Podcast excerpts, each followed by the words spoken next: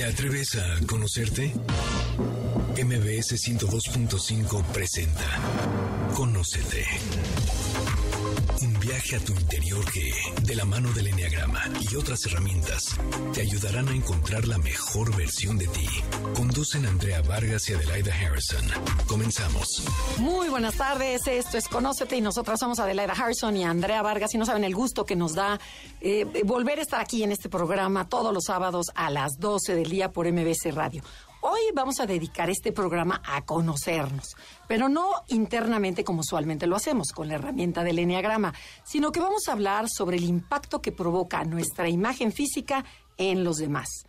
Es este lenguaje no verbal que comunica mucho más que mil palabras. Vamos a hablar sobre la psicología que hay detrás de la ropa.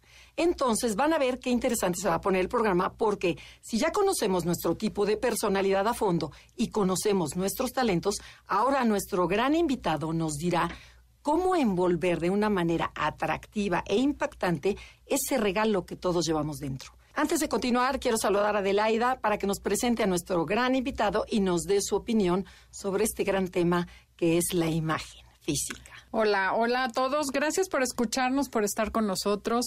Y bueno, Andrea, la verdad es que es un tema interesante que siempre me ha ocasionado eh, como dudas. La neurodescodificación y biodescodificación y todo ese tema dice que el cuerpo manifiesta lo que el alma tiene. Por otro lado, muchas veces te dicen, fíngelo hasta que lo logres, ¿no? Fake it till you make it, o sea, ponte guapa y eso te levanta el ánimo. Entonces, bueno, estoy casi lanzando la primera pregunta a nuestro invitado. ¿Qué es lo que sucede? ¿Tu cuerpo expresa lo que tu alma siente o tu cuerpo puede cambiar lo que tu alma siente? Y para ello tenemos el día de hoy a Álvaro Gordoa, que es consultor en imagen y rector del Colegio de Imagen Pública, autor de los libros Imagen Cool, Método Habla, La Biblia Godínez y el Método Porte, que es el último de sus libros. Bienvenido, muchísimas gracias por estar con nosotros, Álvaro. Adelaida, Andrea, al contrario, feliz de estar con ustedes en este programa. Sí, mi nuevo libro, El método porte de imagen física en cinco sencillos pasos, de eso habla, pero me encanta la introducción que dieron porque creo que dignifica mucho el tema de la imagen pública y sobre todo el tema de la imagen física. Por lo tanto, qué mejor que poder hablar desde adentro de todos los beneficios que trae esta palabra que a veces se toma como algo frívolo y superficial, imagen. ¿Qué te parece que empecemos por eso de definir la imagen, no? Y vamos andando en el tema poco a poco para que lleguemos a la conclusión de si es el cuerpo que genera la imagen o la imagen genera lo que el alma siente. La forma más sencilla de definir imagen es diciendo que imagen es percepción. Lo que se percibe acerca de algo o alguien configura su imagen. Es una imagen en su carácter de mental. Por lo tanto, no tiene que ver con estas cuestiones superficiales nada más de moda estética. Cada vez que digo que soy consultor en imagen pública o rector del Colegio de Imagen Pública, pues piensan que tengo una academia de estilismo o que me dedico al maquillaje, que si bien son profesiones extremadamente dignas, no estoy, no estoy diciéndolo en algún sentido peyorativo, no tienen mucho que ver con lo que realmente es el trabajo de la consultoría en imagen pública, que está mucho más ligado a la psicología, a las neurociencias, a la sociología, a la antropología, a la semiótica, que a temas estéticos. Si digo que imagen es percepción, quiere decir que nosotros no somos dueños de nuestra imagen. Nuestra imagen vive en la cabeza de los demás y es el resultado de una o varias causas externas y es el recuerdo que se queda en la cabeza de alguien después de haber tenido una experiencia vivencial. Ya para no decirlo tan académico, para decirlo más coloquial, ¿para qué sirve la imagen? Pues la imagen sirve para gustar. Es más, hasta romántico lo digo, para que te quieran. Si algo te gusta, lo vas a querer. Si te gusta un candidato o una candidata, vas a querer votar por él o por ella. La ropa que traen puesta en este momento todas las personas que nos están escuchando, ¿por qué decidieron comprarla? Pues porque les gustó. Y así exactamente con todo en esta vida. Si tú gustas en una entrevista de trabajo, van a querer contratarte. Entonces, entendiendo que imagen es percepción, se pone a veces el pleito o el divorcio entre el ser y el parecer. Lo que las cosas son, oye, es que yo soy el mejor para el puesto de trabajo, pero si no parece serlo, no te van a contratar. Y se da esta cuestión de que aunque nos guste o no nos guste, nosotros no somos dueños de nuestra imagen y se convierte en una realidad mental en la cabeza de alguien más que genera muchos prejuicios. ¿Qué hacemos los consultores en imagen pública? Ponemos en armonía el fondo con la forma, la esencia con la apariencia con el fin de tener todo un sistema de comunicación muy sofisticado para lograr nuestros objetivos y que las cosas sean lo que parecen ser. Oye, esto me lleva a pensar que hoy en día se ha divorciado, como bien dijiste tú, la imagen exterior de la interior. Y también nos sucede que ahora los políticos son pretty, pretty por fuera, los visten, los arreglan, los disfrazan, y resulta que adentro no coincide la imagen que te vendieron con lo que la persona es en general porque ahora les da mucho por vestirlos, o sea, le dan mucha importancia a la imagen exterior y esa no está sustentada con una esencia verdadera. Entonces, ¿dónde, perdón? ¿Y qué es, qué es lo que pasa? Lo que pasa es que se derrumba. Cuando solamente hay forma sin fondo, engaña. Totalmente. ¿Y qué pasa con la clase política? No por algo, en estudios hechos a nivel doctoral en el Colegio de Imagen Pública desde hace más de 10 años que hacemos el estudio que voy a mencionar a continuación, la profesión más desprestigiada de nuestro país, la que peor reputación tiene, es la de político, quien se dedica al quehacer político. No es sorpresa lo que acabo de revelar en este estudio académico. Yo creo que nos podríamos haber ahorrado tiempo de investigadores para poder deducir que es la profesión más desprestigiada. ¿Qué es lo que pasa? Si tú creas una esperanza durante campaña de que las cosas van a estar muy bien, enamoras a la gente, te preocupas mucho por la forma externa, pero cuando no existe el resultado, es como si tú nada más le pones una portada muy bonita a un libro y que por dentro el libro esté en blanco o, no tiene coherencia el texto. Sí, vas a juzgar al libro por la portada, claro que la imagen atrae, pero luego el fondo, cuando tú te lees ese libro que tenía una bonita portada, es cuando terminas diciendo, no solamente parece ser bueno, sino que lo he probado y es bueno. El ser y el parecer, la esencia esa parte interna es lo que después se convierte en base y cimiento para que las formas puedan sostenerse. Entonces, ¿de qué se trata?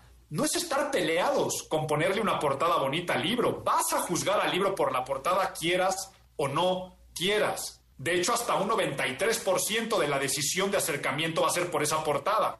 Pero lo que se va a retener es el fondo. Por lo tanto, fondo y forma de igual importancia. Ok, van de la mano. Pero, y por ejemplo, ¿qué es para ti la belleza, la estética, la simetría, la proporción áurea?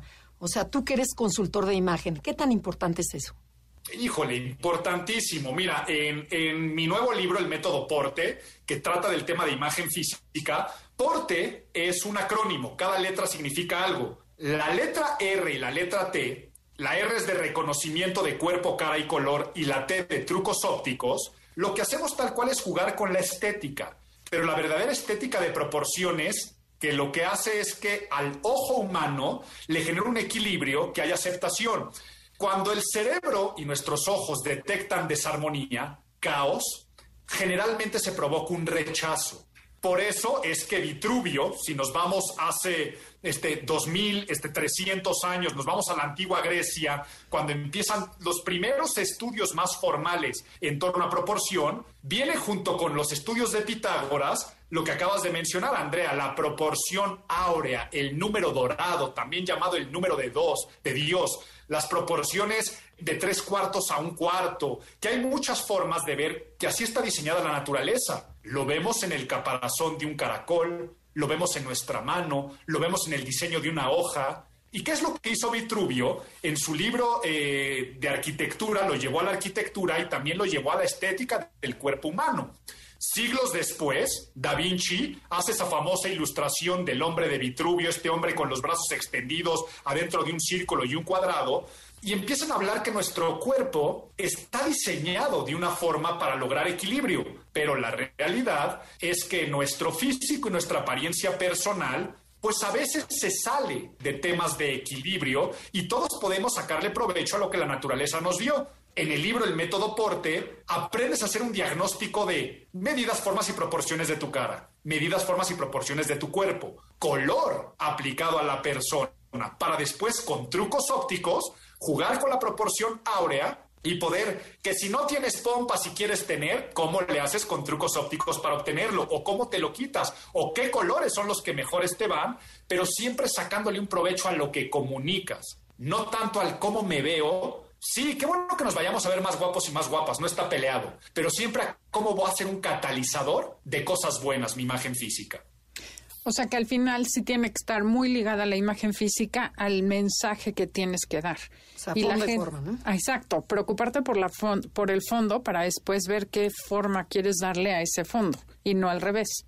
Y, lo acabas de decir con todas sus palabras al decir lo que comunica. No es pararte enfrente de un espejo y decir cómo me veo, sino es pararte enfrente de un espejo y empezar a preguntar qué mensajes estoy enviando. Pero esos mensajes en dos vías. Primero, ¿qué mensajes me estoy mandando a mí? Y si quieren, después del corte, hablamos de esto que se llama directamente psicología de la ropa. Perfecto, porque ahorita lo que tenemos que hacer es ir a unos mensajes comerciales.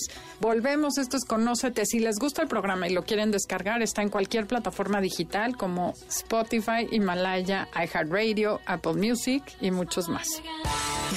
En Instagram, y Facebook nos encuentras como Enneagrama Conócete. Danos like.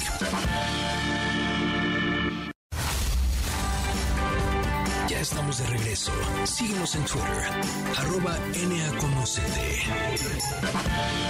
Ya regresamos. Esto es Conócete y nosotros somos Adelaida Harrison y Andrea Vargas y estamos transmitiendo desde MBC Radio Ciudad de México. A ver, cuéntanos, Álvaro. Ahora sí, platícanos ya. Ya vamos a meternos al método porte. ¿Por qué porte? ¿Qué significa cada una de las letras? Para que nos vayas describiendo cómo nos puede servir este método. ¿Por qué el método porte es empezar a generar un pensamiento estratégico y una relación muy diferente con nuestra ropa, aprendiendo recomendaciones de imagen física en cinco sencillos pasos? Por lo tanto, cada una de las letras del método porte, este acrónimo, es uno de los pasos a seguir para generar conciencia de cómo nuestra ropa puede generar esta abundancia de la que hemos venido hablando. Antes del corte, eh, mencionábamos eh, acerca de que la ropa comunica. Y de hecho, la letra P, la primera letra del método Porte, es de psicología de la ropa. Ah, de cómo nuestro vestuario, nuestros accesorios, nuestro aliño corporal afectan en el comportamiento humano. Primero en mi comportamiento y luego en el comportamiento de los demás. En nuestro comportamiento, la ropa nos pone y nos predispone en actitudes anímicas. Lo hemos escuchado en frases trilladas como vístete de negocios para hacer negocios o vístete para el puesto que quieres y no para el que tienes. Y es que la ropa, antes de un sentido de pudor o de protegernos del clima, lo hacemos por una manifestación personal y una manifestación social. Esta manifestación personal es, si tú te vistes con mayores códigos de autoridad y con ropa más rígida, tu actitud y tu comportamiento va a ser más formal y más rígido. Lo hacemos inconsciente los seres humanos. A ver, es un domingo y quieres echar la flojera, seguramente te pones unos pants y tal vez este, no te maquillas tanto y estás descalzo por tu casa.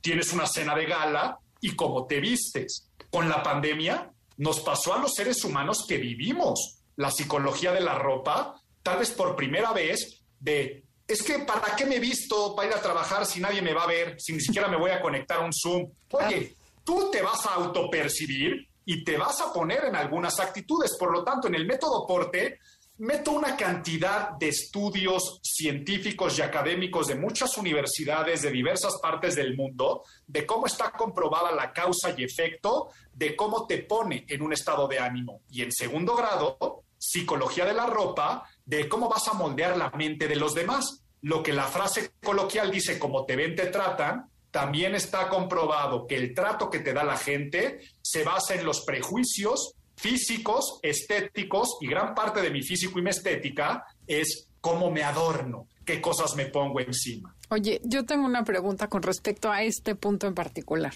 Ya el público sabe que soy nueve y a mí la verdad es que usar tacones los alucino. Eh, ropa así de vístete para ir a una entrevista, ponte saco, blazer. Bueno, ya los tiré hace mucho y soy la mujer más feliz desde que me deshice de ese look ejecutivo, ¿no? Entonces, yo pienso que hoy en día la gente me ve mejor porque yo me siento mejor, aunque siempre voy, que dije, me da igual. A partir de ahora, tenis elegantes, que es un concepto que no existía, que hoy, y gracias a Dios, ya hay tenis elegantes. Gracias a la pandemia. Exacto. Pero la verdad es que dije cuando decidí que iba a ir de tenis, que me iba a poner casual, me siento mil veces más cómoda. Entonces, eso que estás diciendo, ¿funciona o no funciona? Porque a lo mejor lo estoy haciendo totalmente al revés de cómo debería estarlo haciendo. Sí y no. A ver, e, empiezo por la parte del sí.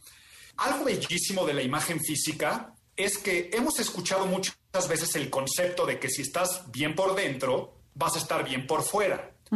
Pero pocas veces escuchamos el concepto a la inversa, que si estás bien por fuera, te vas a sentir bien por dentro. Y esto es una realidad. Entonces, claro que si la ropa que tú traes es parte de tu ser, parte de tu estilo, como más cómodo te sientes, eso alimenta también la parte interna y ayuda a la autoestima. Entonces, sí, por un lado, estás en lo correcto. Si estás bien por fuera, te vas a sentir bien por dentro y se convierte en un círculo virtuoso, porque luego al estar bien por dentro, te vas a ver bien por fuera. Pero en segundo grado, a ver, ¿por qué tal vez no estoy tan de acuerdo con esto, Adelaida? Si tú dices que dentro del enneagrama eres nueve, lo que buscas es evitar conflictos. Es, algo de lo que buscan. Son personas muy, muy en concordia eh, a nivel social. Son personas que buscan el equilibrio social y el no generar problema. Es, algo muy típico de un 9.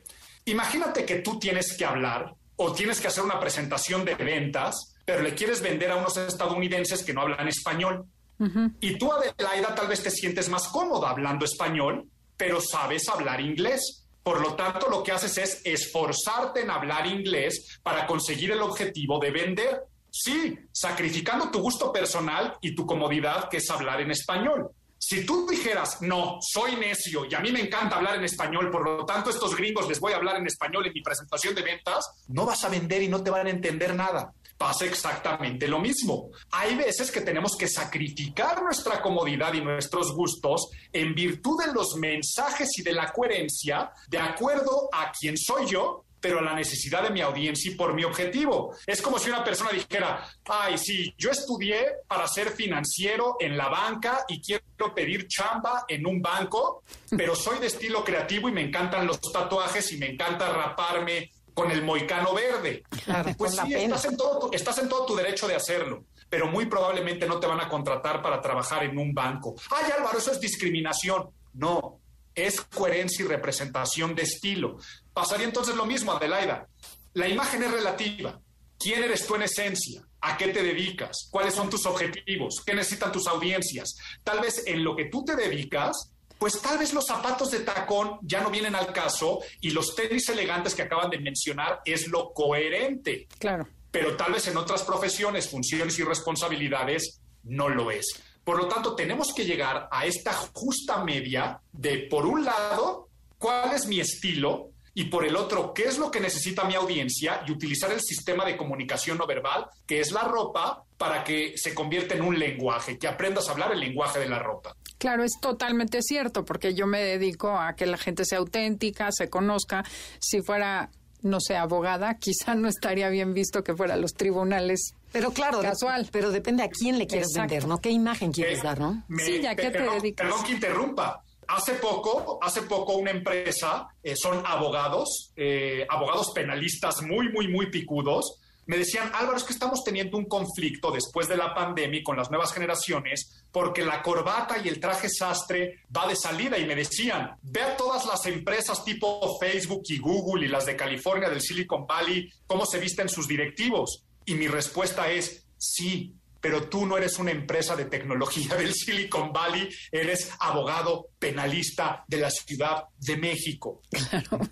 O sea, si te apareces vestido como Mark Zuckerberg, pues no vas a lograr tus objetivos, como tampoco Mark Zuckerberg y compañía serían coherentes vestidos todos trajeados. Claro. Sí, es como si te llega un doctor de Bermudas y pues no es que dudes de su capacidad, pero sí prefieres que traiga batita blanca. Sí, o un piloto, ¿no? Que se, fue en shorts y va a manejar el avión, ¿no? sí, sí, correcto, correcto. Sí, que no es que el hábito haga al monje, pero efectivamente como que hay ciertos códigos que la gente espera encontrar en esa profesión, ¿no? Como el uniforme de la profesión. Oye, Adelaida, ¿y qué crees? Que está comprobado ya al día de hoy con muchos estudios que el hábito sí hace al monje. ok. Ok, y está totalmente comprobado. O sea, estudios de la Universidad de Northwestern, en los cuales hechos por, por, por Adam Galinsky, en el cual ponían a personas a hacer exámenes y a, a, unos los vestían de bata de pintor y a otros los vestían de bata de científicos y cómo las áreas que tenían que ver con el pensamiento creativo se desarrollaban más con la bata de pintor y con el pensamiento lógico matemático con la bata de científico, aunque la muestra fueran personas con el mismo nivel de, de IQ. Y ahora que decían con la parte de los pilotos, dentro de la capacitación de cualquier trabajo, el uniforme no solamente tiene una función de estética, sino también una función profesional para desarrollar tu trabajo. Entonces, claro que si un monje se pone el hábito, en ese momento la castidad le va a entrar y la humildad le va a entrar que si está vestido de civil. Acaba de pasar en Halloween, el Halloween que acaba de hacer hace, hace poco. La gente adopta la personalidad del personaje que se disfrazó. Claro, claro. Y es por eso que si nosotros nos vestimos para echar la flojera, nos sentiremos mucho más flojos y relajados. Si nosotros nos vestimos más profesionales, pues actuaremos de una manera más profesional. Entonces, hay varios estudios que demuestran que el hábito sí hace al monje. Ok, qué interesante. Oye, pero bueno, pero no hemos tocado el tema de deporte. A ver, la O era de organización, ¿no? De organizar la ropa. Ya nos fuimos a otros rollos. Organización del guardarropa. Organiza tu guardarropa y organizarás tu vida. Wow. En el capítulo O de organización de guardarropa, vemos que la decisión de qué me pongo tiene que ser una decisión que nos simplifique la vida. Entonces, en ese capítulo nos metemos a hacer un closet detox, o sea, una desintoxicación de nuestro closet. ¿Qué prendas sí, qué prendas no? ¿Qué prendas me falta para hacer una lista de faltantes? Y luego hacer dentro de esta auditoría de mi guardarropa un shopping consciente de acuerdo a la inversión que tengo que hacer y a cómo combinar cada prenda. O sea, ¿cuál es mi guardarropa básico? No va a ser el mismo guardarropa básico el de Andrea que el de Adelaida, que el de Álvaro. Entonces, en el método Porte, en la letra O, ayudamos a después hacer las combinaciones necesarias para saber vestir y hasta desde cómo cuidar la ropa y cómo usar los ganchos para organizar nuestra vida a través de la organización del guardarropa. Sí, porque al final, como estás afuera, estás adentro. Volvemos al mismo tema y en este momento tenemos que pero, pero tenerlo todo ordenado, en, o sea, lo que sí usas, lo que no usas, o sea, cambia, ¿no? Así a veces la velocidad de que ya agarras lo que sea y bueno, Ahí, de eso también te queremos platicar. Así es, no se muevan, estamos en Conócete y su vida puede cambiar a partir de hoy. El tema del día de hoy es la psicología detrás de la ropa. Comuníquense con nosotros en Facebook, Instagram, Enneagrama Conócete o mándonos un correo por si quieren cursos, talleres o coaching en info arroba enneagramaconócete.com. En Instagram, Instagram y Facebook nos encuentras como Enneagrama Conócete. Danos like. Estamos de regreso. Síguenos en Twitter, arroba. Ya regresamos. Esto es Conócete. Nosotros somos Adelaida y Andrea y estamos con Álvaro Córdoba hablando sobre la psicología detrás de la ropa. Cuéntanos, Álvaro, te quedaste en este detox de la O, de la ropa, que es importantísimo. Yo creo que es la base, ¿no? Porque ¿cuántas veces de verdad por prisa ya te pones lo que sea por no haber planeado el día anterior, a lo mejor que dices, bueno, mañana tengo una, una junta y ya dices, o, o no está planchado, entonces ya agarras otra cosa ya no te sientes bien. Cuéntanos sobre este detox. Es muy desgastante el despertarnos y tener un guardarropa repleto que además está atiborrado ¿Y qué me y pongo? nuestro cerebro y nuestra mente que diga, es que no tengo nada que ponerme. La típica frase de todas las mujeres.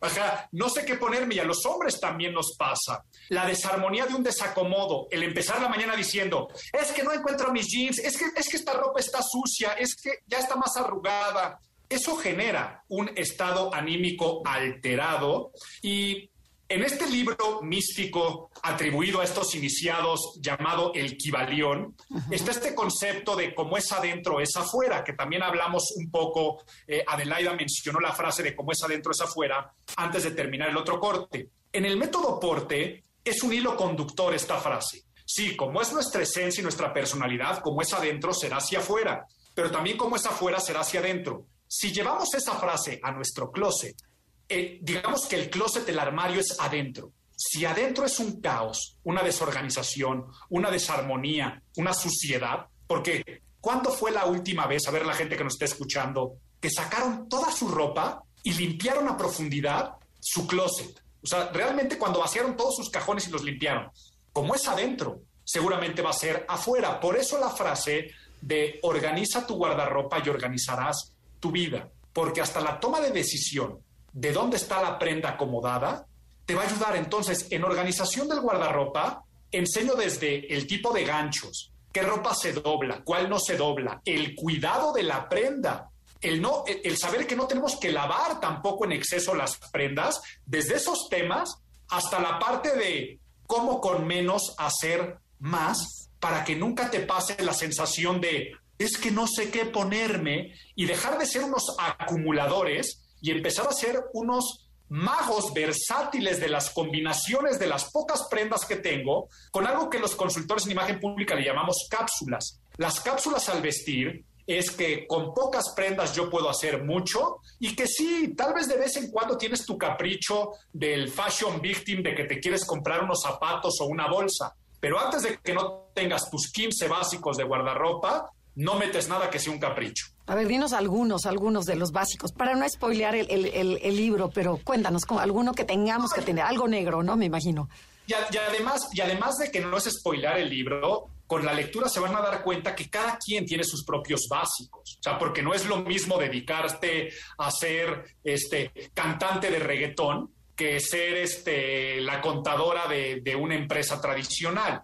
Eh, cada quien tendrá sus propios básicos, pero por ejemplo, si hablamos en el guardarropa básico femenino, pues el, el little black dress, ¿no? El pequeño vestido negro va a ser de las prendas más versátiles que puede tener. Pero así como me acabo de mencionar ese, Adelaida mencionaba de los tenis blancos. Al día de hoy, los white sneakers, o sea, que no confundan con tenis de hacer ejercicio, sino estos tenis casuales blancos, impolutos, que les puedes llevar a un ambiente ejecutivo, también al día de hoy ya son unos básicos. Entonces, el chiste es que sepamos que todo lo que está en nuestro guardarropa, primer punto, me queda. Y me queda no es de que me quede de talla, sino que me queda también de medidas, formas y proporciones de mi talla, de mi cuerpo. Segundo punto, me gusta. Claro que te tiene que gustar. Cada vez que te pones la prenda, te tienes que sentir cómodo con esa segunda piel. Y tercero, tiene una función de ser y tiene un propósito. Escuchen por favor la estadística que voy a decir a continuación. 93% de los artículos que tenemos en nuestro guardarropa no se usan. ¿Cómo crees? Sí, claro que sí, ¿verdad? Totalmente. Más caras. No, no, ya. O sea, ya con eso. Pero como te costó caro, como estás este gorda y vas a enflacar, como no sé qué, se guarda, se guarda, se guarda, se guarda. O te lo regaló tu mamá, tu abuelita, tu tía, y qué pena tirarlo, regalarlo. Y ahí está. Y, y, sí, hay algunas prendas que tienen un valor simbólico. Tal vez una chamarra te recuerda a las fiestas universitarias, o tal vez una prenda te recuerda a la persona amada o examada Sí, pero eso ya son como reliquias, son cosas que guardamos por, un fetiche que tal vez ni siquiera tienen que estar acumulando en mi closet. Pero el resto de las prendas, estamos, si yo te pregunto, ¿qué ropa te pusiste hoy y qué ropa te pusiste la semana pasada? Te vas a dar cuenta que prácticamente es la misma, es muy similar. Y únicamente vamos metiendo prendas de temporada o que nos gustó y y no sacamos prendas. acumulamos. Entonces, lo que aprendemos en organización de guardarropa es a cómo tener mis prendas básicas, sí mis prendas con las que tengo un cariño, y luego con esas pequeñas prendas, cómo tener un guardarropa versátil. Y si entro una prenda nueva, es porque tiene una razón de ser, y luego cuando ya hay una razón, ya no tiene razón de ser otra prenda, pues la elimino, ya la dono. En el, en el método porte doy muchísimos tips de qué hacer. Créanme que este capítulo, y que yo llevo trabajando con esto muchísimos años, la gente me dice, Álvaro, fue como un reset de mi vida es un antes y después haber hecho una auditoría de guardarropa y un personal shopping bien hecho. Oh, wow. No, ya, o sea, ya llevamos dos puntos buenísimos. Ahora, el, la R. La R es lo que les mencionaba de reconocimiento 3C, reconocimiento de cuerpo, cara y color, lo que hablamos de la proporción áurea. En el método Porte, en la letra R, vamos a sacar cinta métrica, vamos a tomarnos fotografías y vamos a aprender cuáles son las formas y siluetas ideales para mí, el cuerpo ideal es el que la naturaleza te dio y todos somos bellísimamente y perfectamente imperfectos. Pero sí, de acuerdo a tu color de ojos, piel y pelo, hay ciertos colores que mejor te van. que te van a quedar mejor, que vas a brillar tú con el color y no el color absorberte a ti. Entonces, aprendemos a hacer un diagnóstico. Y en el libro El método Porte vas llenando una hojita desde tu estatura, complexión, pero dentro de tu estatura, saber si eres de talle corto, de piernas largas o a la inversa o equilibrado, saber si la forma de tu cuerpo es X, H, A, 8, eh, saber si dentro de tu cara tus ojos los tienes más juntos, más separados, si tu cara es ovalada, cuadrada, más oblonga, menos. ¿Y para qué me sirve saber todo esto? Porque en el capítulo T, en el de trucos ópticos, jugamos con básicamente cuatro cosas. Lo primero, líneas, líneas verticales, líneas horizontales, diagonales y curvas. Segundo, con colores, combinaciones de colores, colores claros, colores oscuros. Tercero, con escalas, con tamaños, el tamaño de mis aretes, el tamaño de mi bolsa. Y por último, con patrones y texturas. Aprendiendo a jugar con líneas, colores, patrones, texturas y escalas, ahí es donde yo empiezo a decir, ok, si mi cara es redonda, los ojos un poco más separados, uso lentes, qué forma de armazón de lentes, con qué líneas, colores, proporciones son los que mejor van a ir para la forma de mi rostro y qué voy a comunicar con esos lentes. Entonces, el capítulo de trucos ópticos yo creo que es el más sofisticado, jugando con los trucos que engaña mi ojo para lograr esa verdadera estética que hablábamos de equilibrio y armonía. Pero a ver, si lo ponemos en práctica, ¿qué le dirías a una persona que es así petit, chaparrita, en donde a lo mejor su talle es largo, pero sus piernas son cortas? Y a lo mejor es un poquito gordita. ¿Qué materiales, qué le recomendarías? Para que la gente vaya, vaya aterrizándolo. Sí, si fuera una mujer petit, como bien lo mencionas, y que tal vez fuera más voluptuosa, voluminosa o que tuviera sobrepeso, ahí, por ejemplo, los colores oscuros, el color oscuro distrae la atención, siempre lo hemos visto que el negro enflaca, ¿no? Pero hablaríamos de la línea de verticales. La gente piensa que, ay, es que si me pongo camisa a rayas verticales o horizontales, me alargo, me ensancha, y no, de eso no va. Por ejemplo, vestirnos de un solo color, si esa mujer viste con una eh, blusón negro por fuera, unos leggings negros y zapatos negros, eso es una vertical, que si se pone un blusón blanco con unas mallas negras y unas botas tipo UG cafés, esos son horizontales y cortas. Siguiente punto, muchas mujeres y personas petits o chaparritos piensan que por ponerse plataformas o tacones se van a ver más altos. Y no, eso no juega con sus escalas. Al contrario, generan desproporciones o mucha gente con sobrepeso piensa que por ponerse ropa holgada se van a ver menos eh, gordos o gordas. Y la realidad es que es todo lo contrario. Pero ¿cómo? A ver, no, a ver, ahí detente, porque dices, no, luego ves unas personas que están gordas y que se entallan la ropa y que se les ve espantosísima. Sería mejor un, un batón elegante, ¿no? es que la ropa tiene que seguir las formas del cuerpo, tampoco tiene que estar entallado. Entallado es cuando algo va pegado al talle y si tienes sobrepeso, el peor crimen que le podrías hacer a la estética de tu cuerpo, aunque estés en el derecho de utilizarlo, es ponerte ropa demasiado entallada, porque saldrán los gorditos por todos lados y será poco favorecedor. Pero, además se, sienten, se sienten orgullosas, las ves caminando y dices, qué atrevida y los mayones y les ves las pompotas, y, pero y feliz, la señora con una autoestima enorme. Entonces... Y me encanta, ¿eh? Y me encanta. Me encanta. Qué bueno que lo hagan, qué bueno que lo hagan porque si, si es un catalizador de su felicidad, qué bueno que lo hagan, sabiendo que en la contraparte, quieras o no quieras, estarás ante el ojo crítico. O sea, el ser humano va a tender a juzgar, quieras o no quieras. Entonces, ¿por qué mejor no leerte un libro como El Método Porte y sacarle provecho a lo que la naturaleza te dio? Que por un lado vas a estar feliz con esas prendas, pero por el otro lado te van a favorecer queriendo lucir como realmente deseas lucir. Y a esto me refiero, porque tal vez una mujer tiene unas eh, eh, caderas enormes y unas pompas muy pronunciadas y le encanta. Y, a su esposo le Y, tal vez lo que quieres pronunciarlas más, bienvenido. Eso también te va a servir el método por. Oye, y además está buenísimo que tienen el elemento principal que es la autoestima. Entonces, lo demás es magia. Tenemos que ir a un corte comercial. Estamos en Conócete, el tema del día de hoy, la psicología detrás de la ropa. Instagram, y Facebook nos encuentras como Enneagrama Conocete. Danos like estamos de regreso. Síguenos en Twitter, arroba. Ya regresamos. Esto es Conócete y nosotras somos Adelaida Harrison y Andrea Vargas y estamos hablando sobre la psicología detrás de la ropa con Álvaro Gordoa. Nos está platicando sobre su libro Porte. Y quedamos que la P era psicología, la O era organización, la R era... Reconocimiento, ¿no? No, era... El reconocimiento de nuestro cuerpo, cara y color. ¿ok? Luego eh, porte y nos, T, T, trucos. trucos ópticos, por supuesto, y nos quedamos en la E, que es estilo o La E es de estilo. ¿Y qué es el estilo? El estilo es la expresión de nuestra individualidad. Es la manera como los seres humanos nos señalamos ante los demás y empleamos estas variaciones de signo y significados porque nos gusta, porque la ropa también se convierte en esta forma donde yo le digo al mundo, este es quien soy. Por lo tanto, en el método Porte, en este capítulo, hacemos conciencia de nuestro estilo, lo reconocemos y luego aprendemos a modularlo, sacrificando los caprichos por el bien común y el bien personal. ¿Qué me refiero a esto de sacrificar los caprichos? Lo que hace un rato al empezar el programa hablábamos de, pues si tú hablas con alguien que solamente habla inglés y sabes hablar inglés, pues por el bien común vas a hablar en ese idioma, va a pasar exactamente lo mismo.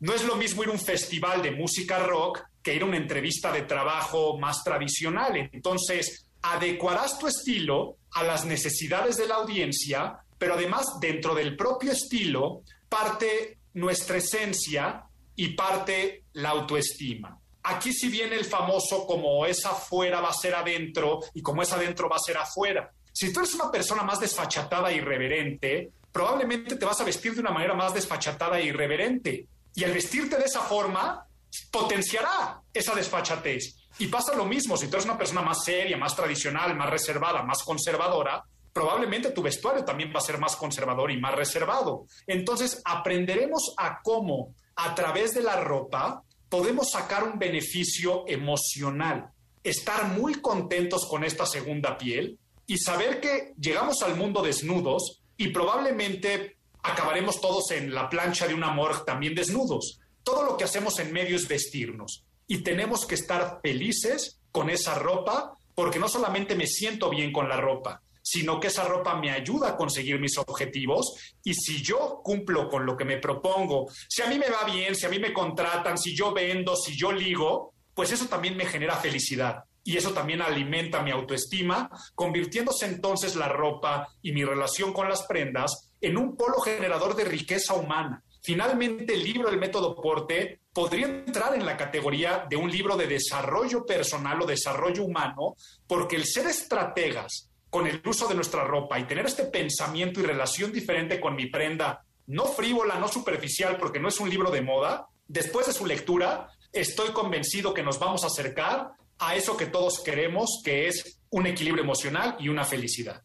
Wow, qué. Oye, y algo bien interesante que, hablando de enneagrama, hay personalidades que, por ejemplo, el uno es muy rígido y su imagen es muy rígida y se viste rígido y es clásico como que aprovechar para cambiar un poco esa imagen que das hacerlo más suave. y ¿no? hacerte más suave, ya que tu manera de ser es rígida, pues suavizar tu imagen física, ¿no?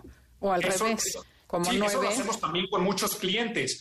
Muchos clientes que tal vez en el momento que hacemos cambios de imagen física, empiezan a desarrollar habilidades de su personalidad y de su carácter que tal vez no las tenían tan presentes. Personas que eran más introvertidas empiezan a ser un poco más sociables y extrovertidos. Y así eh, gente que nos empieza a decir, Álvaro, desde que tuve estos cambios de imagen física soy más feliz. O sea, al grado que les comparto que hay toda una rama de estudio de la imagen pública y trabajos que hacemos los consultores en imagen pública, que es la oncoimagen, la imagen ligada a los tratamientos oncológicos.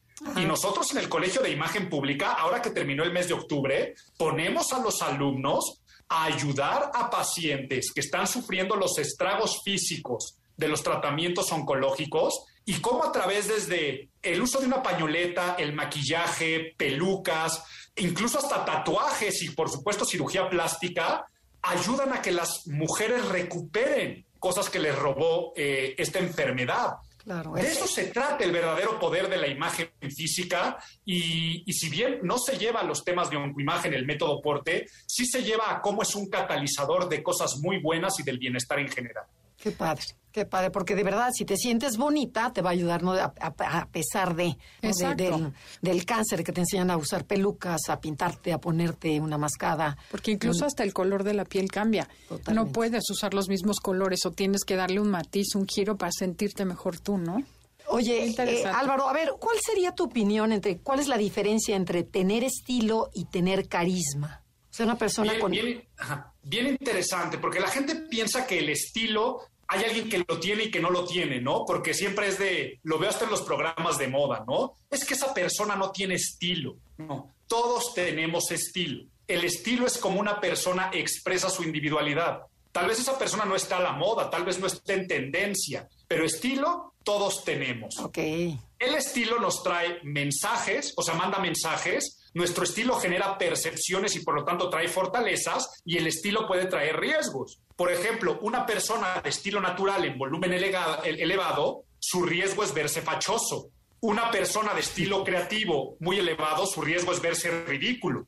Ahora, en positivo, el creativo se le ve muy independiente, muy original, muy espontáneo. Al natural se le ve muy relajado, reduce el estrés, se le ve muy abordable. Y así hay mucha teoría del estilo. Entonces, todos tenemos estilo. El carisma tiene que ver con lo que en inglés se conoce como likability, que es el, el poder agradar a los otros con tus rasgos de personalidad y sobre todo trato protocolario. Tiene que ver mucho con tu networking, con tu, for, con tu asertividad, tiene que ver mucho con esos caramelitos al ego de la otra persona que la otra persona disfruta. Entonces, el carisma es todo el manejo propagandístico de nuestra personalidad para ganar adeptos y que nos quieran. Eso sería el carisma. Tú puedes tener el estilo que, que, quieras y puedes tener carisma tú puedes tener un estilo muy desarrollado, muy equilibrado y puedes ser el que más sabe hasta de moda, fashionismo y tendencias y ser la persona menos carismática porque genera rechazo. Okay. El carisma va relacionado más con la empatía y la simpatía entre los seres humanos, la concordancia cuando dos corazones empiezan a latir juntos y el estilo es como tú le dices a los demás, este soy yo, así me gusta, así me visto y esa sería la diferencia entre los conceptos. Buenísimo. Y bueno, vamos a tips, ¿no? Sí. Este, ¿qué, ¿qué, tips o, por ejemplo, cuáles son los errores más comunes que cometemos la gente al vestirnos? Eh, primero, dejar que alguien más nos vista, ¿no? Y eso, a partir de que papá y mamá nos dan cierta independencia, nosotros tenemos que aprender a elegir nuestras ropas. Eso de, es que me estoy vistiendo así porque alguien más dijo que está de moda y así en Instagram se visten todos o todas, o sabes qué, mi mujer es quien me compra la ropa, eh, estamos limitando esa expresión de la individualidad. Ese sería un, uno de los principales errores. Segundo error, no tener claramente un diagnóstico de qué es lo que la naturaleza me dio y qué es lo que me queda. O sea, mucha gente es, y los ves por la calle, ¿no? Este, yo voy a una boda y digo, esta persona nunca nadie le dijo que ese color no le queda o ese corte no es tan favorecedor para esa persona. Y el siguiente, que a mi parecer sería el más importante de todos, es saber que la imagen es relativa. O sea, la gente piensa que la imagen física o el vestir son reglas estrictas.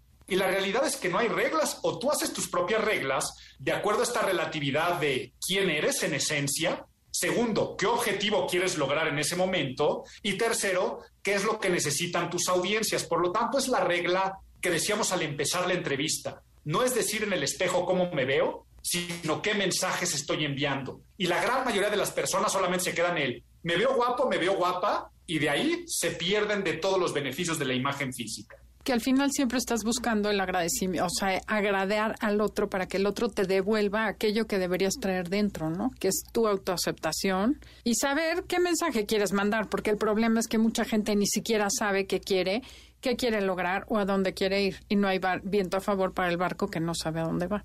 Oye, correcto. Y, y, otro error no sería, por ejemplo, tratar de imitar a alguien. Por ejemplo, dices, no, wow, es que yo admiro a tal persona y me trato de vestir como ella o como él. O sea, como dices, cada quien tiene su individualidad y cada quien tiene su estilo y entonces es ver lo que te queda a ti, ¿no?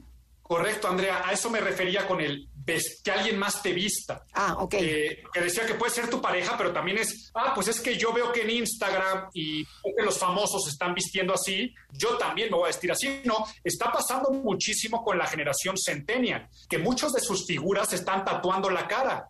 Qué bueno, porque son cantantes de hip hop, pero tú a qué te vas a dedicar en esta vida? No porque todos lo hagan, tú lo tienes que hacer. Con el método porte tendrá una relación diferente con su imagen física. Está padrísimo. Oye, ¿dónde te pueden encontrar y dónde encuentran tu libro, Álvaro? Mi libro afortunadamente lo encuentran en todos lados, en formato físico, digital, en formato audiolibro, donde quieran comprar libros normalmente, ahí van a encontrar el método porte de Editorial Aguilar. Y a mí me encuentran en mis redes sociales arroba Álvaro Gordoa prácticamente en todas, o en la página de imagenpublica.mx, que esa es la página del Colegio de Imagen Pública, donde están todos los estudios presenciales y a distancia para dedicarse a esta profesión. Y algo, una noticia buenísima nos está comunicando tu editorial que nos regalan, nos regalan cinco ebooks y cinco audiolibros del método Porte. No, bueno, bueno, es que de verdad se los recomendamos. Está buenísimo el libro, está muy fácil, está práctico, tiene colores. Toma la, la parte esta de invierno, verano, otoño, está padrísima, de verdad, cómprenlo. ¿Cómo se lo van a llevar? Ah, a ver, vamos a hacer una pregunta. ¿O qué? No, bueno, o qué, te parece que la, las primeras cinco personas, que se, las primeras diez personas que se comuniquen a través de, de Instagram, que sean nuevas, nuevas, que, y que digan me interesa el libro por este el método porte. Sí, ok. Ok. Y este... Eres muy barco, Andrea. Yo les iba a preguntar, ¿qué aprendiste hoy? bueno, si quieres... Álvaro decide. Ok, que aumentale algo. No, algo que aprendiste. ¿Con qué te quedaste de esta plática? ¿Qué aprendiste de, la plática de Álvaro Gordoa? Sí, algo bueno que te haya quedado y el libro es tuyo. Perfecto. Álvaro, mil gracias por haber estado con nosotros, habernos acompañado y dado tanta luz y tanta información. Creo que es súper útil. La pondremos en práctica. No, claro, hoy mismo, hoy mismo vamos a acabar el libro entero. Oye, no, pero además platícanos, tienes cursos, ¿no? Que, que, que además das asesorías individuales y también puedes tomar cursos independientes, ¿no? Sí, para todos aquellos que quieran dedicarse a la consultoría en imagen pública, el Colegio de Imagen Pública es la primera facultad de su categoría en el mundo. A nivel licenciatura, maestría, doctorado, diplomados, donde estés en el mundo puedes estudiar porque contamos una gran plataforma de educación a distancia. Pero también quien quiera contratar servicios de consultoría en imagenpublica.mx, también ahí están. Todo lo que hablamos hoy, por ejemplo, se puede hacer con servicios personalizados, pero la realidad, se los voy a decir, con el método Porte tienes una guía para ser tu propio consultor en imagen física. Ay, padrísimo. Pues muchísimas gracias. Gracias por habernos acompañado y a ustedes les damos las gracias que como cada sábado nos acompañan desde hace nueve años. Gracias Felipe, gracias Janine, a todo el equipo de producción, Beto, por hacer posible este programa. Los dejamos con Concha León Portilla y hasta la próxima. Te esperamos en la siguiente emisión para seguir en el camino del autoconocimiento. Conócete, MBS 102.5.